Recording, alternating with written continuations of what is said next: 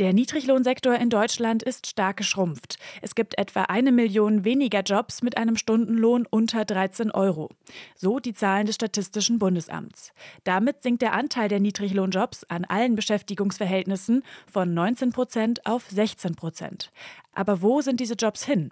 Dazu Malte Lübcker vom gewerkschaftsnahen Wirtschafts- und Sozialwissenschaftlichen Institut WSI. Also die Menschen sind jetzt nicht alle arbeitslos, diese 1,1 Millionen, sondern die kriegen einfach mehr Geld und sind deswegen mit ihren Stundenlöhnen über der Niedriglohnschwelle und haben ein bisschen mehr Geld in der Tasche. Hauptgrund ist aus Sicht des Experten die Erhöhung des Mindestlohns. In dem beobachteten einjährigen Zeitraum bis April 2023 stieg der Mindestlohn von 9,82 Euro auf 12 Euro.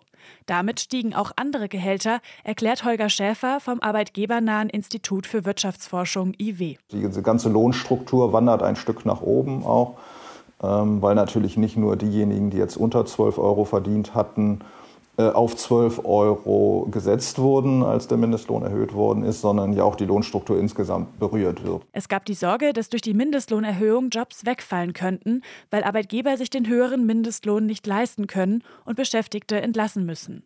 Aus Sicht des IW-Experten gibt es Hinweise, dass das nicht der Fall ist. Wir können immerhin beobachten, wie die Beschäftigung insgesamt verlaufen ist und die ist zumindest beim letzten Stand, den wir hatten, noch leicht positiv. Das heißt, wir haben im Moment keine Anzeichen dafür, dass die Beschäftigung deutlich zurückgeht.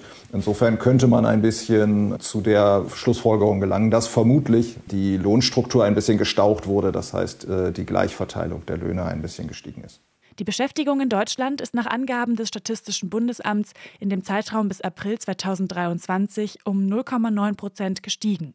Dass der Niedriglohnsektor noch mal so stark schrumpft, erwartet Malte Lübcker vom WSI aber nicht. Das kann man nicht einfach so fortschreiben, dass das im nächsten Jahr nochmal 1,1 Millionen weniger sind. Das ist zum Teil ein Einmaleffekt, der eben auf die Erhöhung des gesetzlichen Mindestlohns zurückgeht. Und was wir jetzt gesehen haben, ist, dass die Mindestlohnkommission da einen deutlichen Gang runtergeschaltet hat. Anfang des Jahres wurde der Mindestlohn um 41 Cent erhöht. RBB 24 Inforadio vom Rundfunk Berlin-Brandenburg.